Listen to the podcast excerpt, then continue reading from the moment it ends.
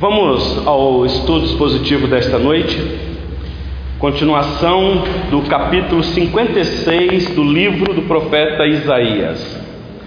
Então, por gentileza, semana passada nós fizemos aqui uma exposição apenas de dois versículos.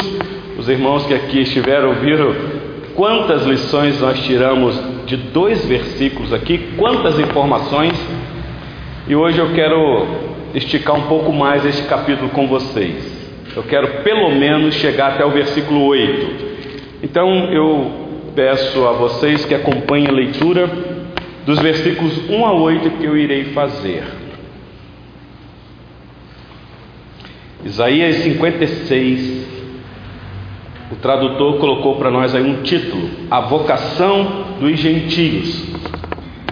Esta informação está correta, mas não é só esta informação. Então nós vamos aprender um pouco mais aqui. É claro que vai englobar isso. É, o foco vai ser promessa para aqueles que estavam distantes. Nós vamos ver que maravilha. Acompanhe a leitura aí, por gentileza. Diz assim a palavra do nosso Deus: Assim diz o Senhor: Mantende o juízo e fazei justiça, porque a minha salvação está prestes a vir e a minha justiça prestes a manifestar-se.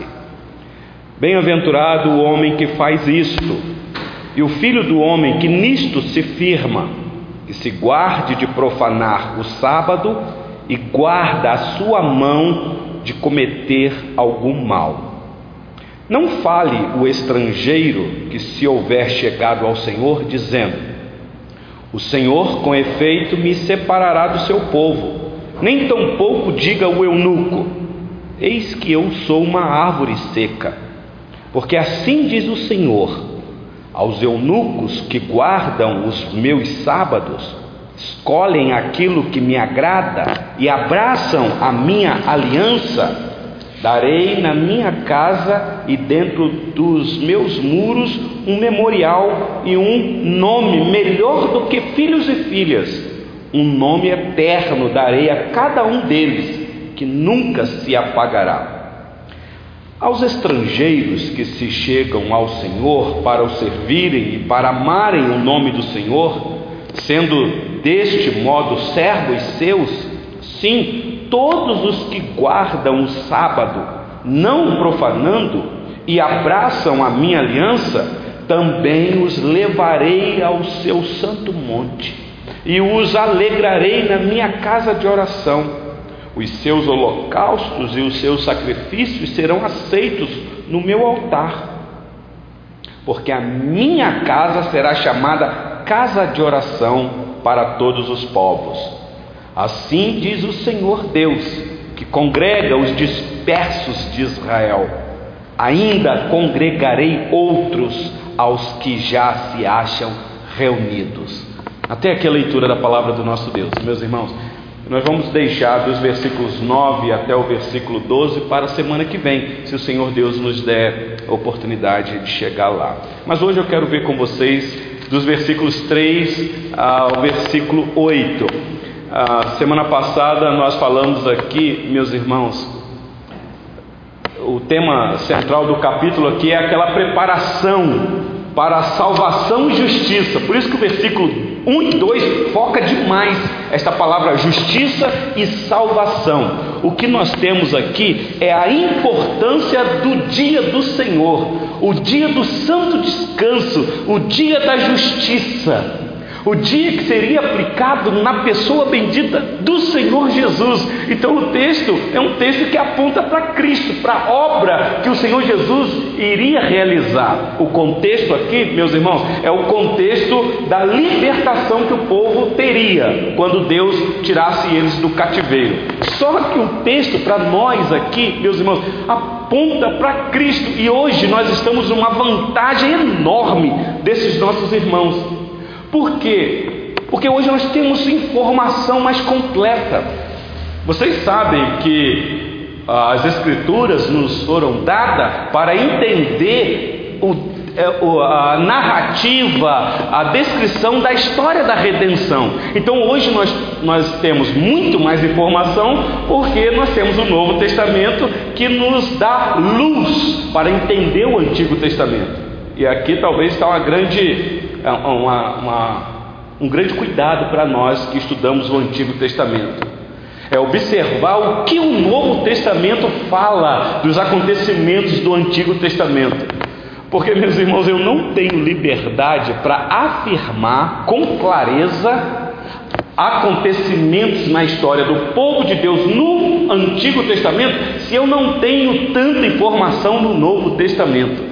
Então a gente eh, tem essa facilidade porque hoje nós temos uma informação muito maior. A história da salvação é progressiva e hoje a informação está nas nossas mãos. Por isso a importância de estudar as Escrituras, para não falar bobagem, para não ter boa intenção, porque só boa intenção não vale. A gente tem que ter conhecimento de causa, meus irmãos, porque o nosso Deus é um Deus justo, por isso a palavra aí, justiça. Semana passada eu disse que o justo que é apresentado aqui, que guarda o sábado, é aquele que foi justificado. Então, a doutrina da justificação está aqui por detrás, com toda certeza. Então, nós vamos hoje analisar a importância da justiça do dia de descanso. E vocês lembram que nós já fizemos aqui uma exposição do quarto mandamento. Meus irmãos, nós, nós é, é, estudando, nós vimos o quanto nós somos é, profanadores do dia do Senhor. Ainda não conseguimos entender o que significa guardar o dia do Senhor. O que significa ter um dia de descanso para dedicar exclusivamente a Deus, porque nós somos muito ocupados. Então, o que está por detrás aqui hoje do estudo é o trabalho que devemos ter. Seis dias trabalharás, mas o sétimo dia é o dia de descanso dedicado ao Senhor. Então, vamos juntos aqui aprender isto, meus irmãos. Então, olha aí para o texto que nós vamos começar com a exposição, que é o versículo 3. Diz aí: Não fale o estrangeiro que se houver chegado ao Senhor dizendo. Vocês prestaram atenção que o versículo 1 e 2 mostra a bem-aventurança daquele homem que guarda o sábado e guarda a sua mão. E a gente poderia dizer que a sua língua também de é, é, cometer qualquer mal. Então, no versículo 2 nos é apresentado um homem. Que homem é este? Se você quiser, pela aplicação é, é mais próxima aqui do texto, o judeu. O judeu. Por quê? Por que é que eu digo isso? Porque no versículo 3 ele vai falar do estrangeiro. E a gente vai ter uma ideia de que esse estrangeiro não é um judeu, é alguém que não é um israelita, é alguém que é de uma nação estrangeira mas que agora vai ter da parte de Deus um favor. Isso daqui para o judeu puro sangue é algo que traz escândalo, porque o judeu achava que eles eram apenas um povo exclusivo na face da terra. Aliás, até hoje eles pensam assim, muito deles, muito. Então, o estrangeiro aqui do versículo 3 é alguém que não é um israelita. Então diz assim: não fale o estrangeiro que, se houver chegado ao Senhor, dizendo: O Senhor, com efeito, me separará do seu povo. Porque é isso mesmo que ele ouvia do judeu. Você não faz parte do pacto, você não faz parte do povo da aliança. Aliás, nós temos normas, nós temos leis que nos alertam sobre isso. Então, meus irmãos, Agora vem uma promessa para esse estrangeiro dizendo: não digam isso, não fale o estrangeiro que se houver, que você chegou, talvez aqui, Giovanni, esse estrangeiro aqui seja um prosélito. O prosélito era aquele que não era judeu, mas que ele começava a praticar a fé dos judeus, a religião dos judeus, e ele se identificava tanto com esta religião que ele então é, é, ele fazia parte daquele ritual para fazer parte do meio, que era a circuncisão. Ele não era um judeu, mas ele se deixava circuncidar para identificar com a fé dos israelitas. Esses são chamados de prosélitos, não judeu que eram circuncidados. E os estrangeiros que não eram circuncidados, a Bíblia os chamava de tementes a Deus. Talvez Cornélio era um desses. Vocês lembram quando Pedro entrou na casa dele lá, em Cesareia? Por que é que eu estou dizendo isso, meus irmãos? Porque aqui no livro de Isaías, quem está acompanhando com a gente toda a exposição, já deve ter percebido que quando nós passamos no capítulo 14 de Isaías, já havia uma promessa de que o Senhor Deus iria unir judeus e estrangeiros na família de Jacó. Quer ver uma coisa? Isaías 14. Abre aí, por gentileza.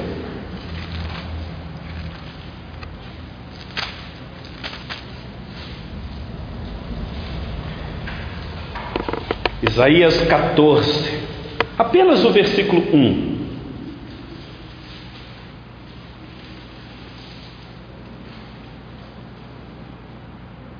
Diz assim a palavra do nosso Deus: Porque o Senhor se compadecerá de Jacó, e ainda elegerá a Israel, e os porá na sua própria terra, e unir-se-ão a eles os estrangeiros, e esses se achegarão à casa de Jacó. Então, já lá atrás, o profeta já nos havia informado de que Deus iria fazer isso. Então, agora no capítulo 56, que já estamos caminhando para o final do livro, apresentando esta ação graciosa de Deus, não só no meio do povo dele no passado, no Antigo Testamento, mas apontando para mais além e aqui, meus irmãos, há uma promessa que chegou até nós, até nós. Nós somos os estrangeiros. Nós não somos judeus por é, nascimento, mas nós fomos enxertados, meus irmãos, na vou usar esse termo, na religião que veio lá dos judeus não somos judeus, mas seguimos a fé dos judeus eleitos, como diz Isaías 14. É uma eleição que o Senhor faz. Então, por causa da fé daqueles judeus que criam em Deus, e especialmente quando o Senhor Jesus veio em Cristo, nós seguimos nos mesmos passos. Paulo vai explicar isso com muita propriedade na carta aos Romanos. Ah, ah, vou ler lá, muito bem lembrado, Efésios 2. Abre aí por gentileza. Paulo vai eh, mostrar essa ação de que nós não éramos é, deste povo e agora então Deus nos chamou. Efésios capítulo 2.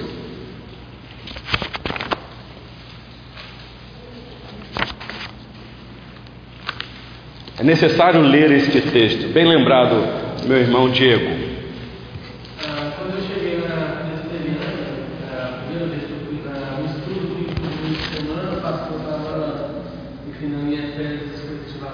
Sim. 2,11. Olha que coisa. Então deixa eu ler para vocês, meus irmãos. Acharam aí? Carta do apóstolo Paulo aos Efésios, capítulo 2. Eu vou ler o versículo 12. 12. Deixa eu ler então o 11, que aí pega dali do, né, dessa divisão aí bem prática.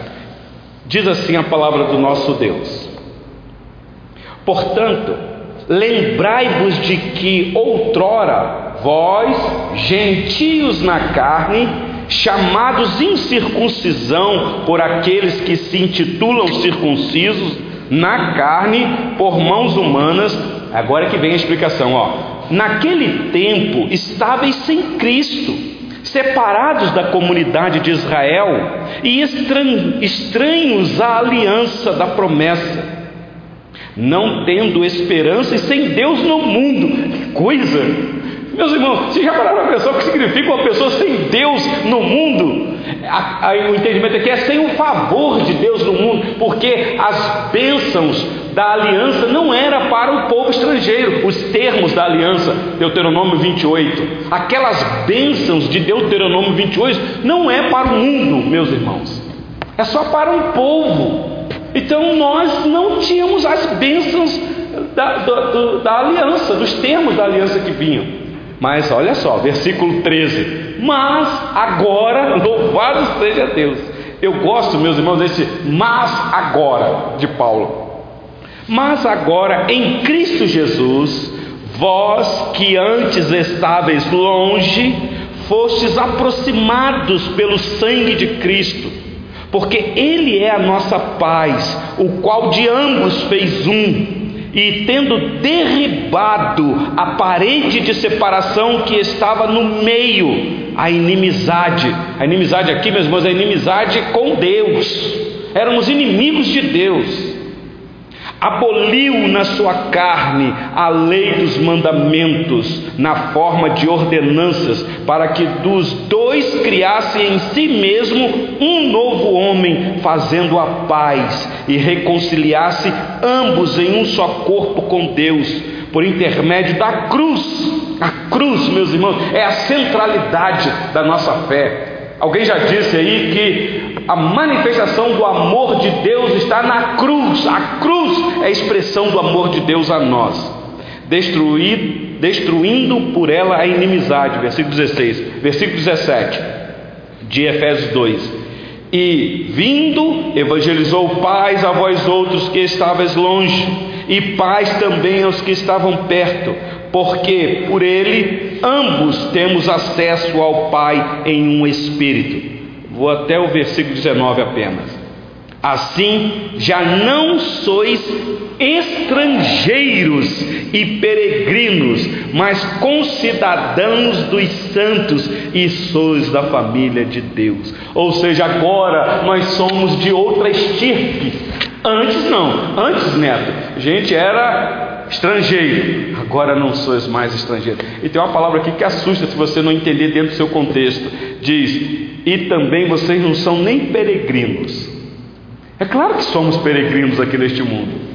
Peregrinando por toda parte. Tem um hino que a gente canta. Mas o peregrino aqui, meus irmãos, é aquele que não tem uma direção na sua vida. É aquele que estava sem rumo, sem eira e beira, como diz o ditado, sem Deus no mundo. Agora não, agora nós somos de Deus. Agora nós temos o favor de Deus sobre nós. Agora Deus é por nós, porque Ele nos alcançou. Que coisa maravilhosa, meus irmãos. Volta lá para Isaías 56, versículo 3. Então, qual é o mandamento no versículo 3 de Isaías 56? Não fale o estrangeiro que se houver chegado ao Senhor dizendo: O Senhor com efeito me separará do seu povo. Não fale isso, por quê? Porque a graça alcançou o estrangeiro. E hoje para nós aqui isso é tão evidente. De vez em quando, Beth, a gente pensa que Deus não é por nós. Os problemas vêm, a gente fala assim: meu Deus, o Senhor tem uma ação com um certo povo que eu não faço parte. Parece, eu estou no meio, mas parece que o favor do Senhor não é para comigo. Mas aí no versículo 3, ainda no finalzinho, ele vai citar aqui um outro público. Ele falou do estrangeiro e nem tão pouco diga o eunuco, eis que eu sou uma árvore seca. Ou seja, é, é, claro que uma figura de linguagem aqui, ó Ayrton, ele está dizendo, o eunuco que vez ou outra pensa que não pode ter família, que não pode ter descendente, não diga isto, não diga isso. Meus irmãos, quem é o eunuco? Quem é o eunuco? No contexto aqui, possivelmente alguém que era excluído da plena participação na comunidade da aliança, plenamente. Talvez aqui aplicando sobre o prosélito. Saiba que há uma promessa para vocês. Porque a circuncisão é exatamente numa parte do membro do homem que atinge exatamente aquilo que o Antigo Testamento, a lei no Antigo Testamento dizia que não poderia acontecer. Esses não faziam parte mesmo da aliança. Quer ver o que eu estou dizendo? Acho que é Deuteronômio capítulo 23, versículo 1. Olha aí na sua Bíblia. Daí é uma, eu não sei qual é a tradução. Geralmente as traduções são iguais. Mas geralmente, meus irmãos, é sempre bom a gente ter outro tipo de tradução para a gente fazer comparações. Mas eu penso que essa daqui é a é que mais explica este versículo. Olha aqui, as pessoas que eram excluídas da Assembleia dos Santos. Versículo 1 de Deuteronômio 23: Aquele a quem for trilhados os testículos, ou cortado um membro viril, não entrará na Assembleia do Senhor. Que dramático, bem gráfico aqui. Então prestaram atenção? Eles se sentiam excluídos. Só que agora há uma ordem dizendo: nem você, eunuco, diga que é uma árvore seca, que é alguém que não pode dar filho. Porque o que é impossível para o homem, Deus torna possível, possível. Então, até o que era excluído, agora está sendo enxertado. Vocês devem lembrar, obviamente, no Novo Testamento, aquele episódio de Filipe, o diácono, que virou um profeta, pregador, um evangelista nato. De repente o Espírito Santo para ele faz assim: Filipe, vai lá para perto de uma carruagem, porque tem alguém lá que está lendo, adivinha qual livro? Quem lembra? Isaías, e a mente dele está embaralhada, porque há uma promessa que os eunucos não serão árvore seca. Vai lá, Felipe. É interessante, meus irmãos, que Atos capítulo 8 nos apresenta a carruagem correndo, Felipe correndo e o eunuco dentro da carruagem lendo em alta voz. A ponto de Felipe dizer: Entendes o que lês? Abre sua Bíblia aí, Atos 8, 27. Depois eu leio a narrativa toda, mas só o versículo 27 por enquanto. Atos, capítulo 8, versículo 27.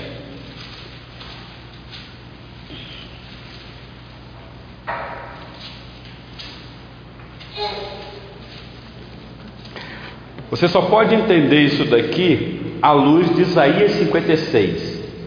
Diz assim, Atos 8, 27: Eis que um etíope, eunuco, alto oficial de Candace, rainha dos etíopes, o qual era superintendente de todos os seu, o seu tesouro, que viera adorar em Jerusalém. Que liberdade ele tinha para adorar em Jerusalém? Se havia na lei dizendo que possivelmente os eunucos estavam excluídos. Então me parece aqui, meus irmãos, que a promessa de Isaías 56, versículo 3 já estava sendo aplicada.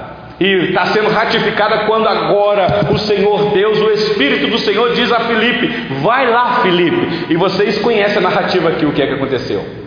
Ele foi incluído na família do Senhor Deus por Cristo Jesus recebeu o sinal externo da fé dele, quando ele entendeu quem era aquele principal personagem do livro de Isaías. De quem está falando? Dele ou de outro? E Felipe, diácono, conhecia o livro de Isaías.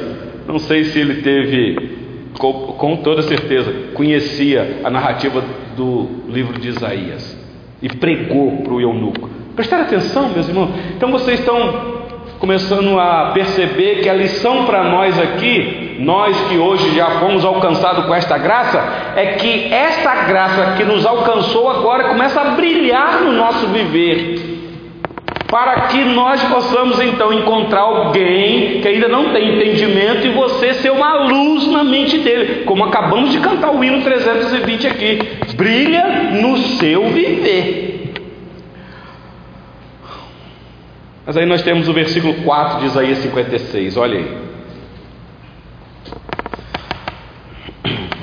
Então não diga o eunuco que é uma árvore seca. Uma árvore seca serve para nada. O que serve uma árvore seca?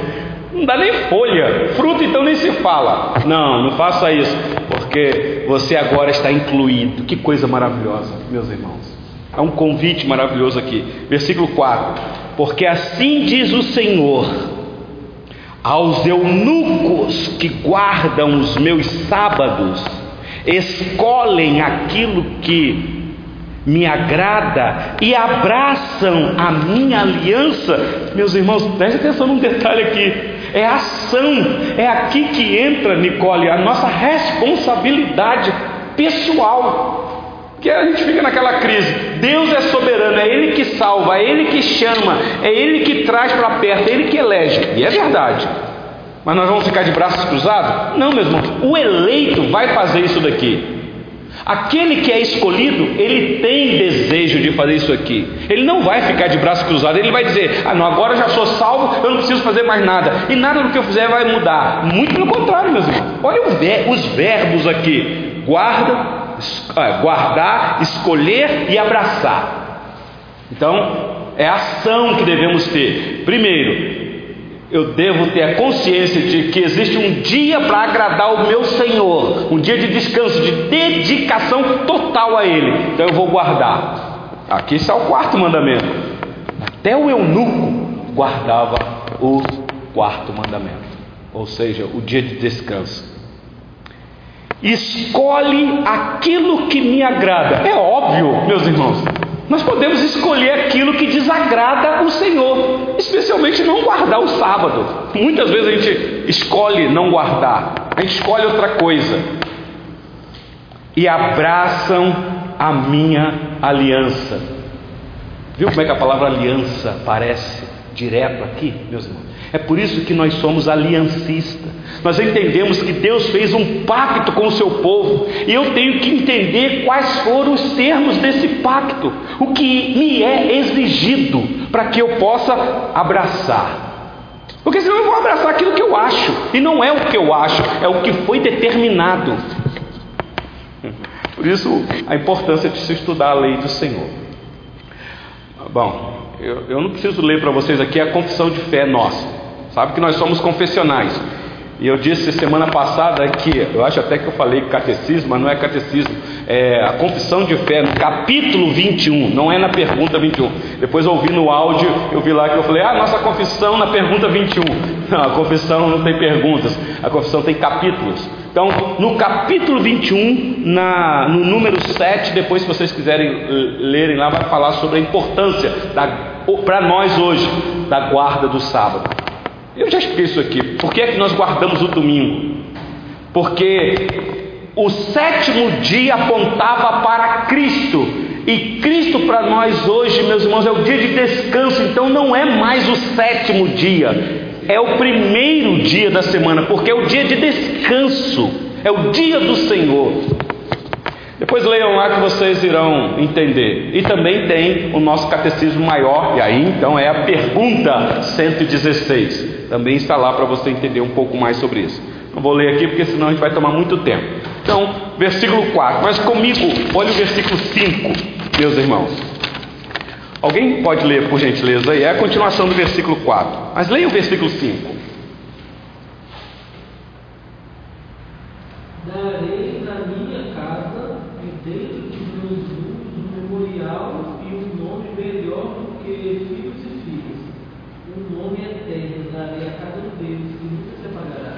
promessa? Que Darei na minha casa. Isso daqui, meus irmãos, para um povo que estava tendo uma profecia de que a cidade seria destruída, o templo seria arrasado. E esse é o relato que nós temos na história. Ouvi dizer de casa, então é uma promessa de restauração. E quando eles voltaram, meus irmãos, construíram de novo o templo. Construíram de novo aquela, aquele lugar da presença peculiar de Deus no meio do povo. Então, o versículo 5 mostra esta realidade. No, talvez vocês não vão lembrar, mas no capítulo 2 aqui de Isaías, no versículo 2, olha aí comigo, lá no início da Bíblia, digo, do capítulo, Isaías 2, versículo 2, diz assim: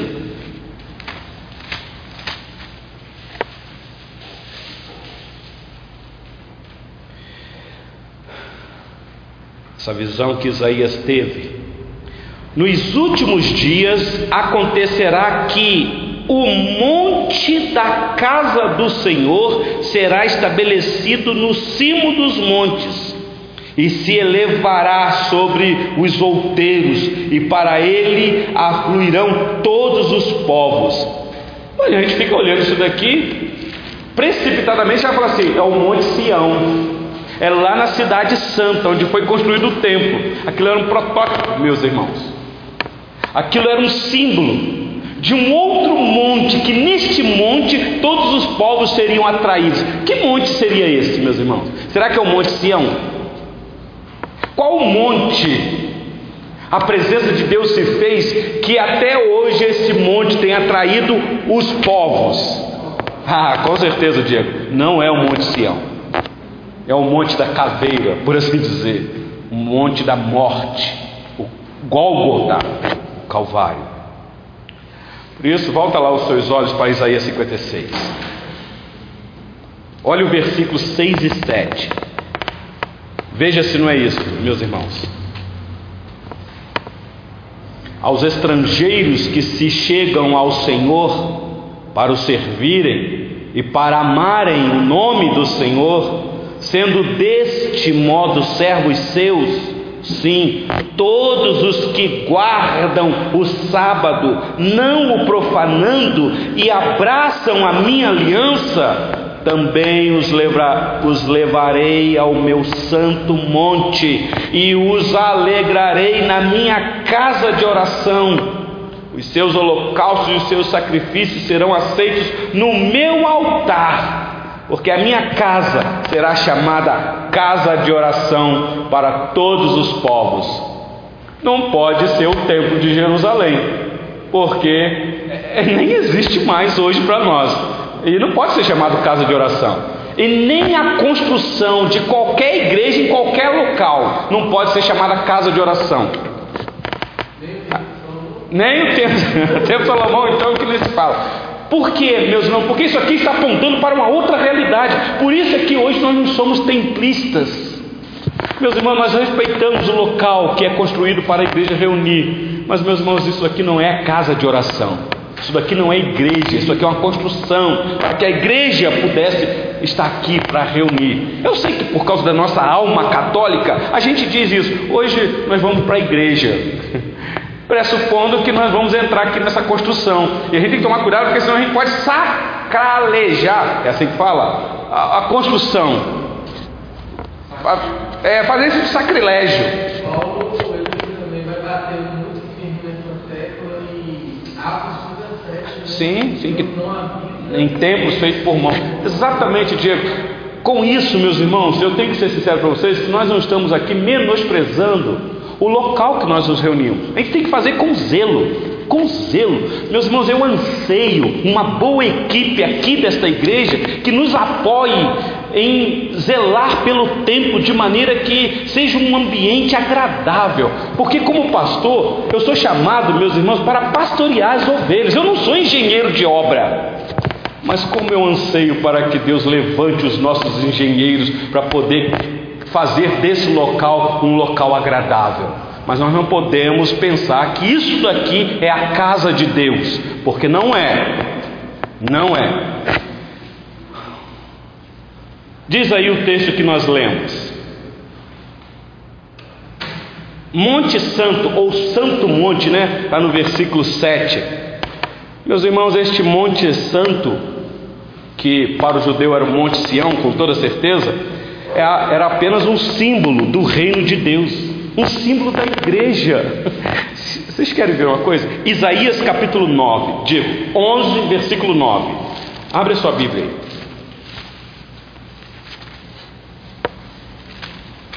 Isaías 11, versículo 9.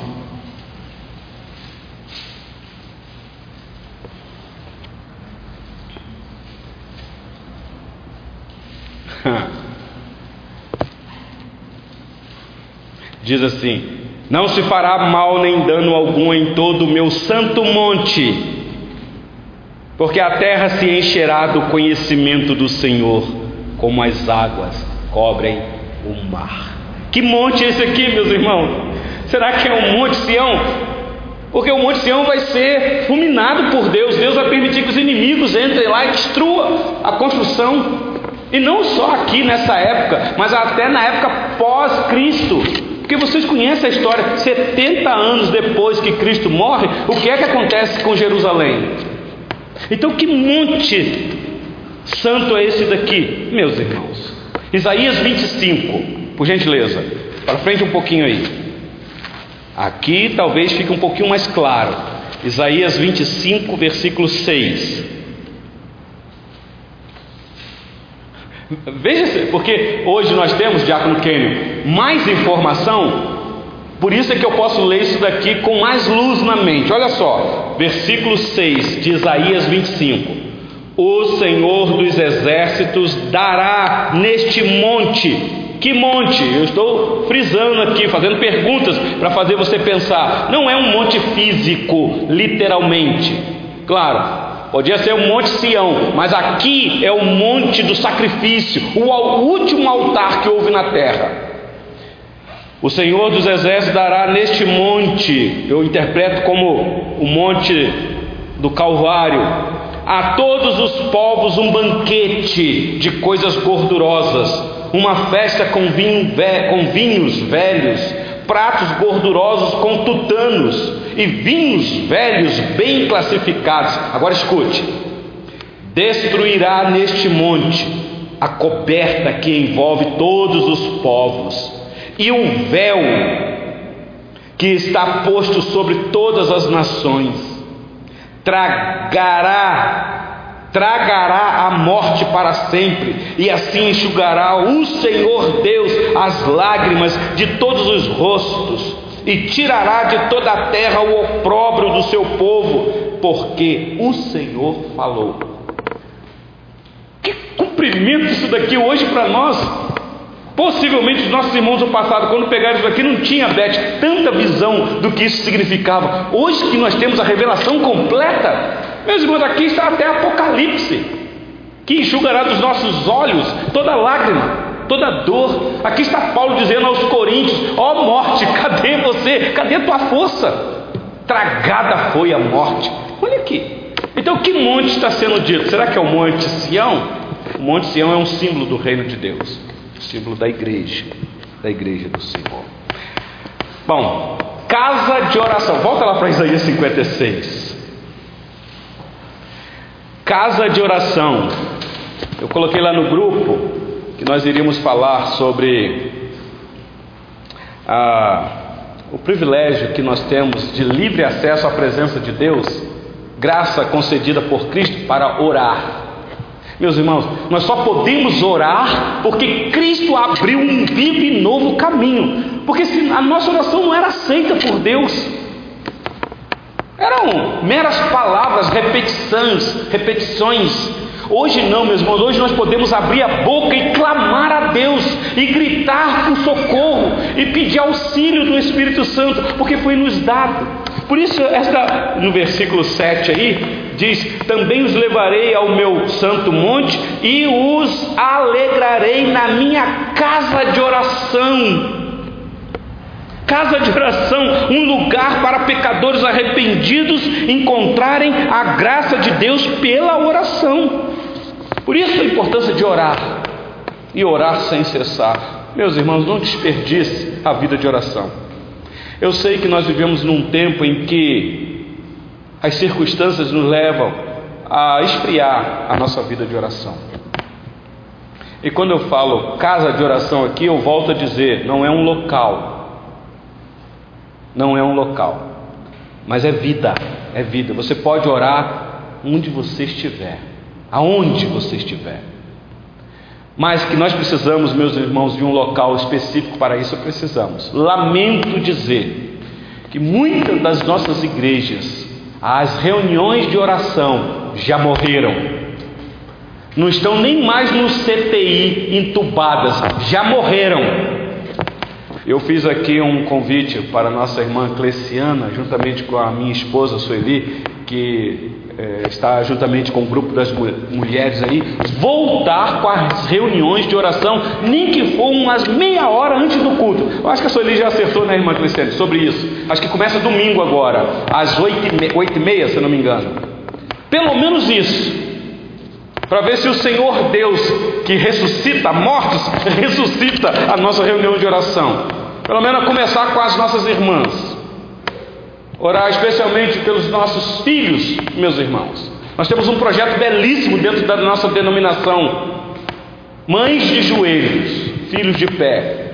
Mães de joelho pressupõe-se orando e reúne. Então você encontra em um local. E aqui este local é propício para isso, meus irmãos. Casa de oração. Vocês devem lembrar da oração belíssima de Salomão quando construiu o templo. Vocês lembram do Salmo 127? Salmo 127 é de Salomão. Ele está dizendo: se o Senhor não edificar a casa, em vão trabalham aqueles que edificam. Que casa é aquela, meus irmãos? Você pode aplicar a casa real dele, o palácio, mas ele está falando do templo. Foi dada a ele o privilégio de construir, ali literalmente, mas aquela construção, minha irmã Beth, é um símbolo da casa espiritual de Deus chamada casa de oração. Nós, meus irmãos, o templo do Espírito Santo, a casa de oração, nós, por isso que é importante você entrar para dentro do teu quarto e fechar a porta, porque lá vai ter um céu aberto sobre você. Mas é importante a gente também orar juntos, em comunidade. Claro que é. Claro que é.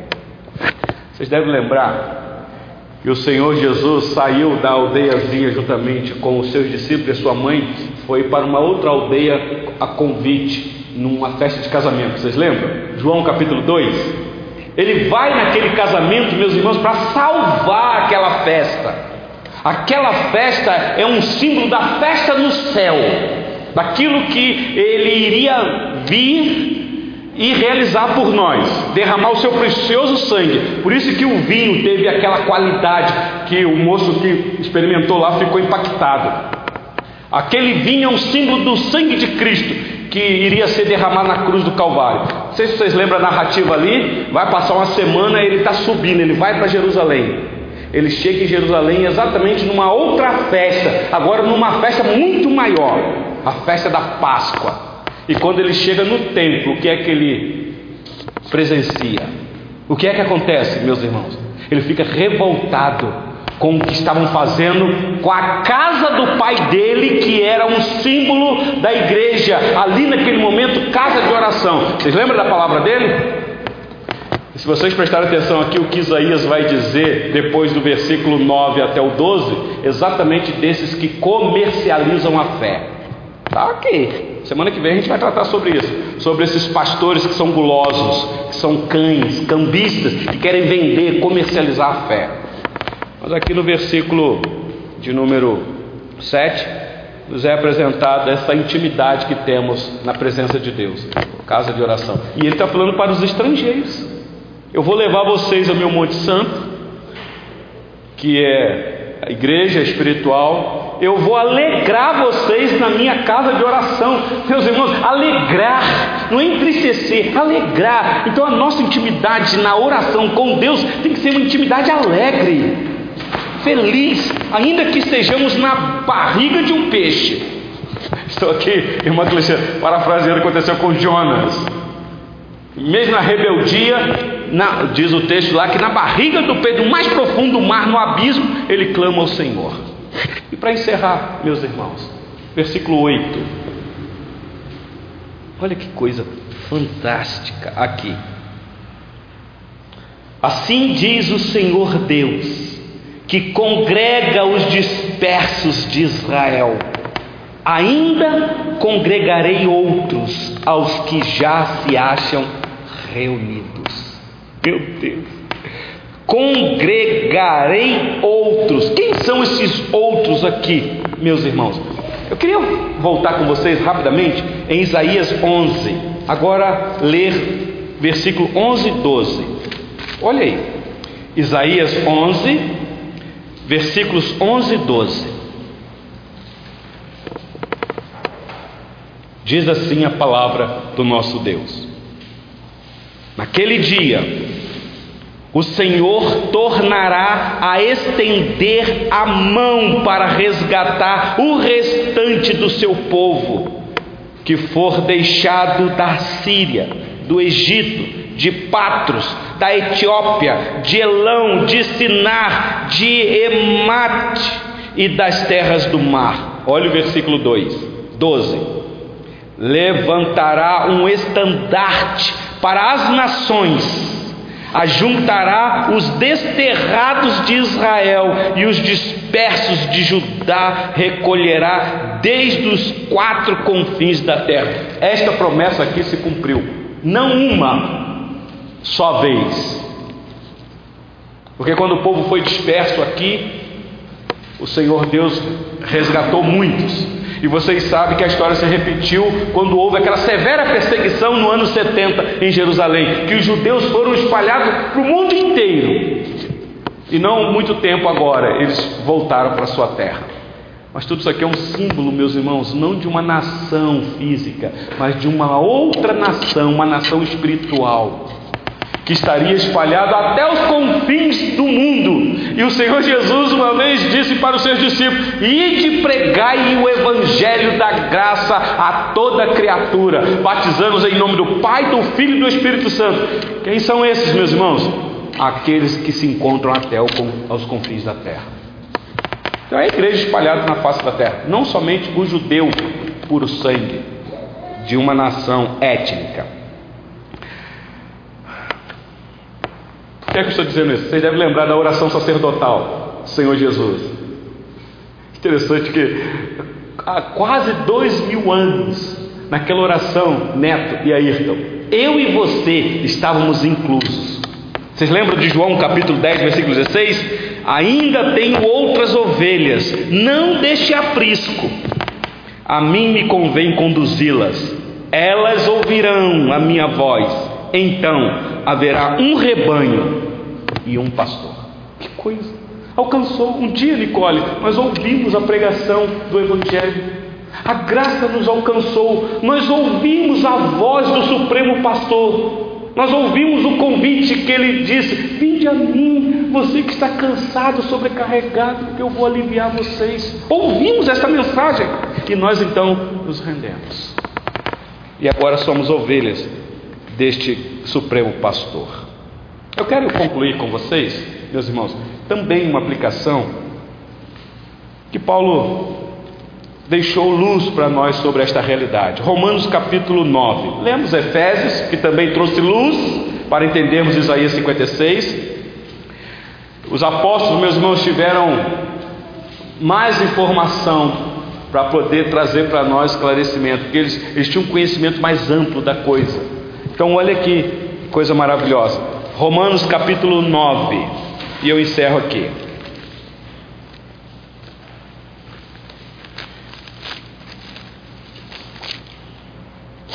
Romanos 9, capítulo 9, versículo 24. Na verdade, são versículos. Eu vou ler o versículo 24, 25 e 26.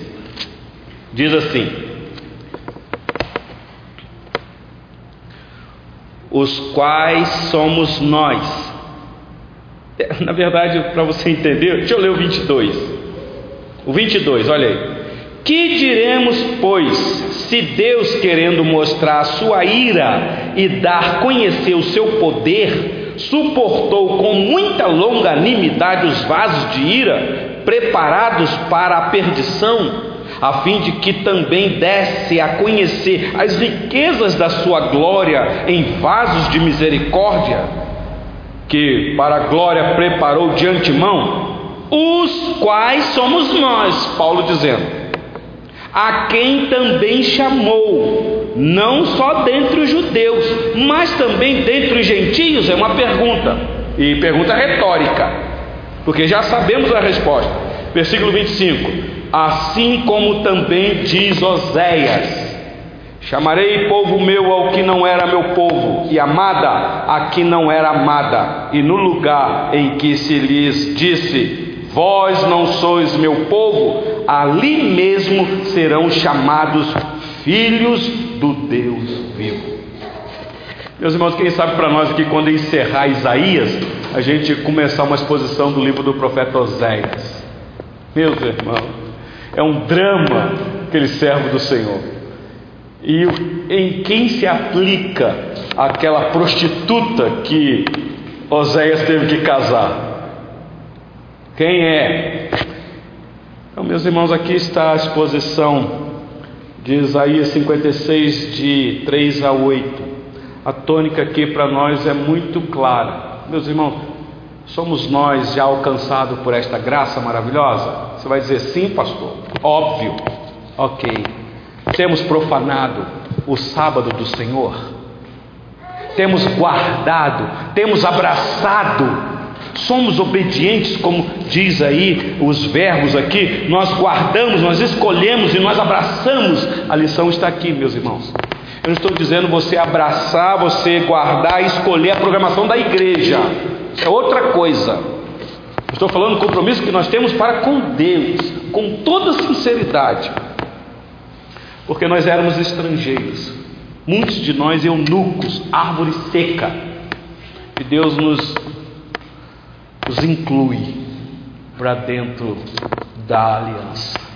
Agora já não há mais condenação para nós que estamos em Cristo Jesus. Mas a missão aqui para nós, meus irmãos, é não ficar somente com esta garantia. uma vez salvo, salvo para sempre. Tá bom, já estou dentro. Beleza. Se o Senhor Jesus voltar hoje, estou tranquilo, estou no céu.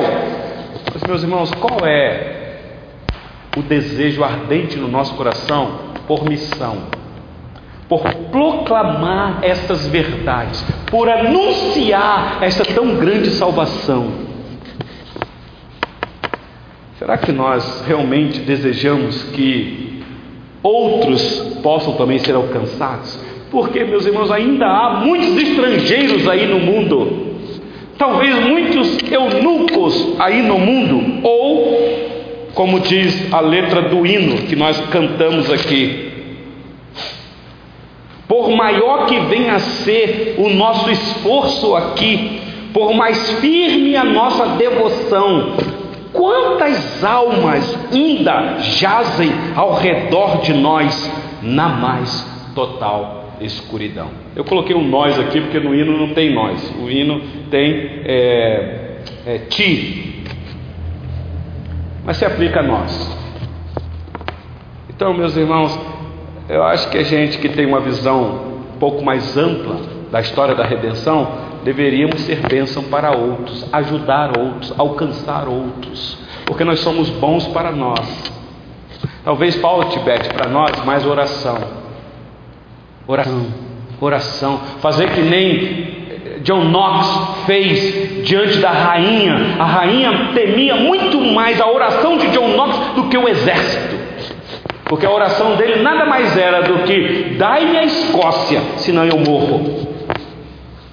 Qual, qual foi a última vez que eu ou você nós oramos, Senhor, dai-me a minha rua, pelo menos, para Cristo. Usa-me como instrumento de salvação com o meu vizinho, com um familiar. Ore, meus irmãos, nós temos a alegria aqui, dada por Deus, da casa de oração. Podemos clamar, podemos orar. Coração quebrantado, arrependidos, sabedores de que fomos perdoados, mas Senhor, Senhor, meu desejo é ver fulano, ciclano e beltrano, Senhor, amando o Senhor, louvando o teu nome. Ore, Ore até morrer, porque a oração é até o final da nossa vida. Já contei aqui e não canso de contar a história da mãe de Agostinho, um servo do Senhor no passado, um teólogo influente, até hoje a teologia reformada. Uma mãe que orava por um filho rebelde, não tinha esperança aparentemente nenhuma de que aquele filho iria se converter, mas ela não desistiu do filho em oração. Às vezes nós perdemos os nossos filhos, meus irmãos, aí no mundo por causa da rebeldia, mas não perdemos na oração. A oração é uma arma que Deus nos deu. Estou falando arma com muito cuidado aqui, meus irmãos. É um meio de graça, meus irmãos, que não nos impede de o fazer onde quer que estejamos. Onde quer. Paulo orava quando estava com os irmãos, na casa deles reunindo, mas Paulo orava quando estava preso no calabouço pelos irmãos. Pelos irmãos. Sim, Beth, minha querida.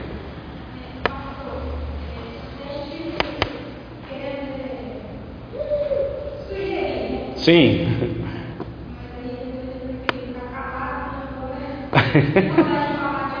Pode falar.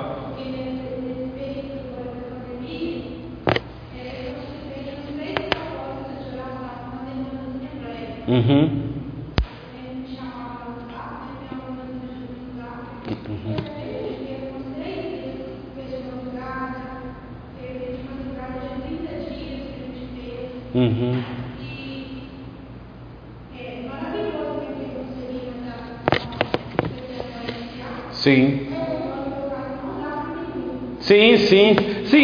Explicável. É explicável.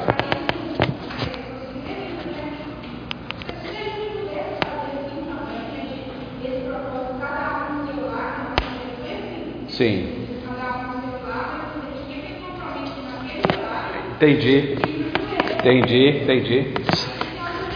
Sim, não, Pode ser, pode ser. Lembrando, Beth, que as irmãs que puderem vir estarão orando aqui, mas as que não puderem, ore pelo menos naquele tempinho em casa antes de sair do, do culto, porque às vezes está se preparando para vir para o culto. Ou se não vier, lembre de orar. É um propósito que tem que fazer com Deus. Não, é como eu disse, não porque é uma programação da igreja, mas é porque reconhece o favor de Deus na vida da pessoa. Ok, meus irmãos, que Deus em Cristo nos abençoe.